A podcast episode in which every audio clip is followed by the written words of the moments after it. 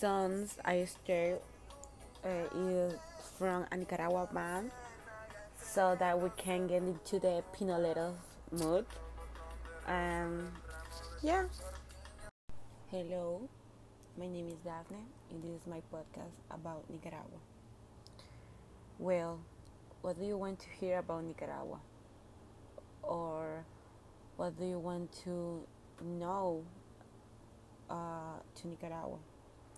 Well, for me, uh, I want to tell us uh, what is Nicaragua for me, and Nicaragua is my country. Uh, I born in Nicaragua, so I know Nicaragua. I I meet a lot of place here, but I don't know all of Nicaragua. So uh, you need to know where is Nicaragua. Uh, Nicaragua is in Central America, and where uh, this is uh, the reason what we have uh, a good weather and for our geography. So Nicaragua have trees regions. I I think that. Uh, no, okay, I know Nicaragua have three re- three regions: Pacific, Central, and Caribbean. But I think uh, we have a fourth region because uh, I think central the the central region is located in Chontales, Boaco, uh, and the other is, is the north of Nicaragua. And yeah, okay, Nicaragua uh, have a nickname, the land of lakes and volcans, because we have a lot of uh, volcanoes, rivers, and lakes. Um, and we have uh, two the two big lakes in Central America, and the uh, the big uh, the the biggest lake in South America. Uh, so maybe you you want to travel to Nicaragua and you want to visit Nicaragua, so you need to know where are the the attractions uh, in Nicaragua. So I want to tell us that um, for me the adventure. Uh, so I want to tell us if for me the big uh, the the, the biggest attractions uh, for the volcanoes for the topic of the volcanoes in Nicaragua uh, is amazing it's brutal because we have a lot of volcano. We we have maybe uh, 14 or 15 volcanoes and um, some of them are active like uh, Cerro Negro.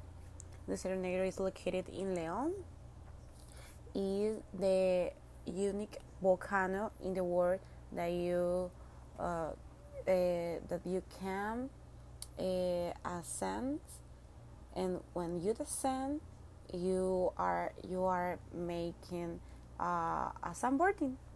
You are make you can make a, a sandboarding. So uh, the volcano is uh, 400 meters high. Um, the sun is unique. Uh,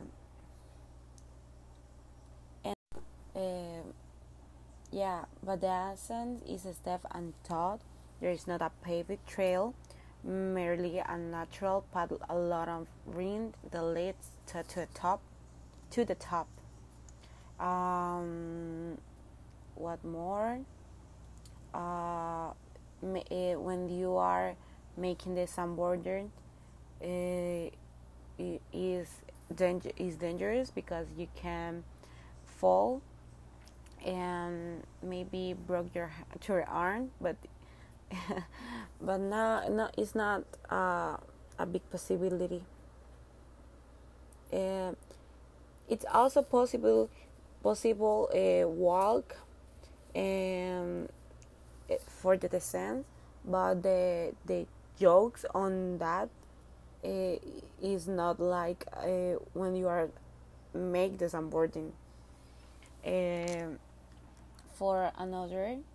Uh, stuff and that you can do in Nicaragua. Uh, we have a lot of beaches because Nicaragua have uh, have have a lot of cost. Um, so you can make surf in Nicaragua. The the beaches of Tola is the most famous. Maybe in 2014 we have a competitions, international competition of surfing. And yeah, we have a that you call the perfect wave. And another beaches uh, famous is Maderas. Madera have a, a, a big wave. Um, yeah. Coming back to the, the thing of volcanoes, uh, explore the national beauty of Nicaragua is something that should should shouldn't be done in haste. So hiking provides a perfect piece to soak in every last sight, sound, and smell.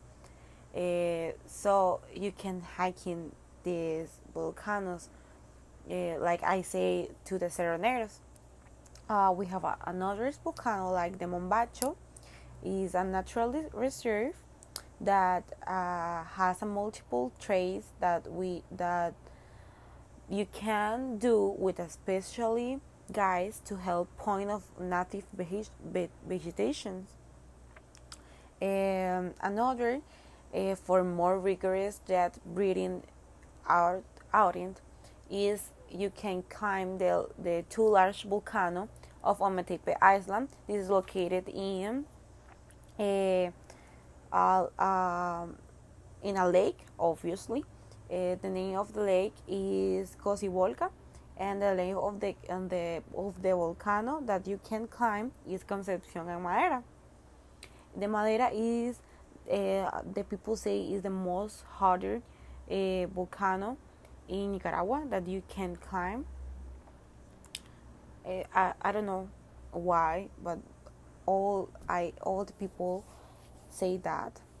Um, and yeah, recently uh, for the for the topic of the volcano recently maybe uh, at the beginning of the of this year a man passed to the point the point uh, the end to the end point uh, the volcano the active volcano of Santiago the local name in this volcano is is um, Volcan Masaya because it's located in Masaya but he, he the name is mm, is Santiago, but he climbed he he passed to the end to the end point uh, with a zip line, and I don't know is is the most dangerous thing I hear to to a man do.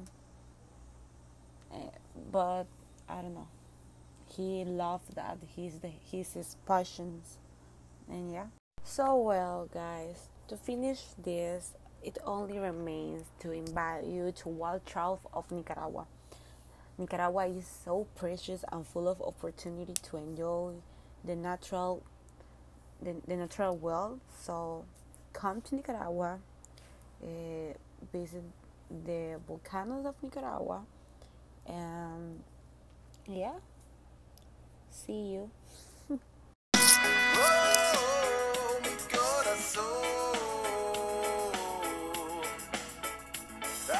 Estamos reunidos para hacer más ruido.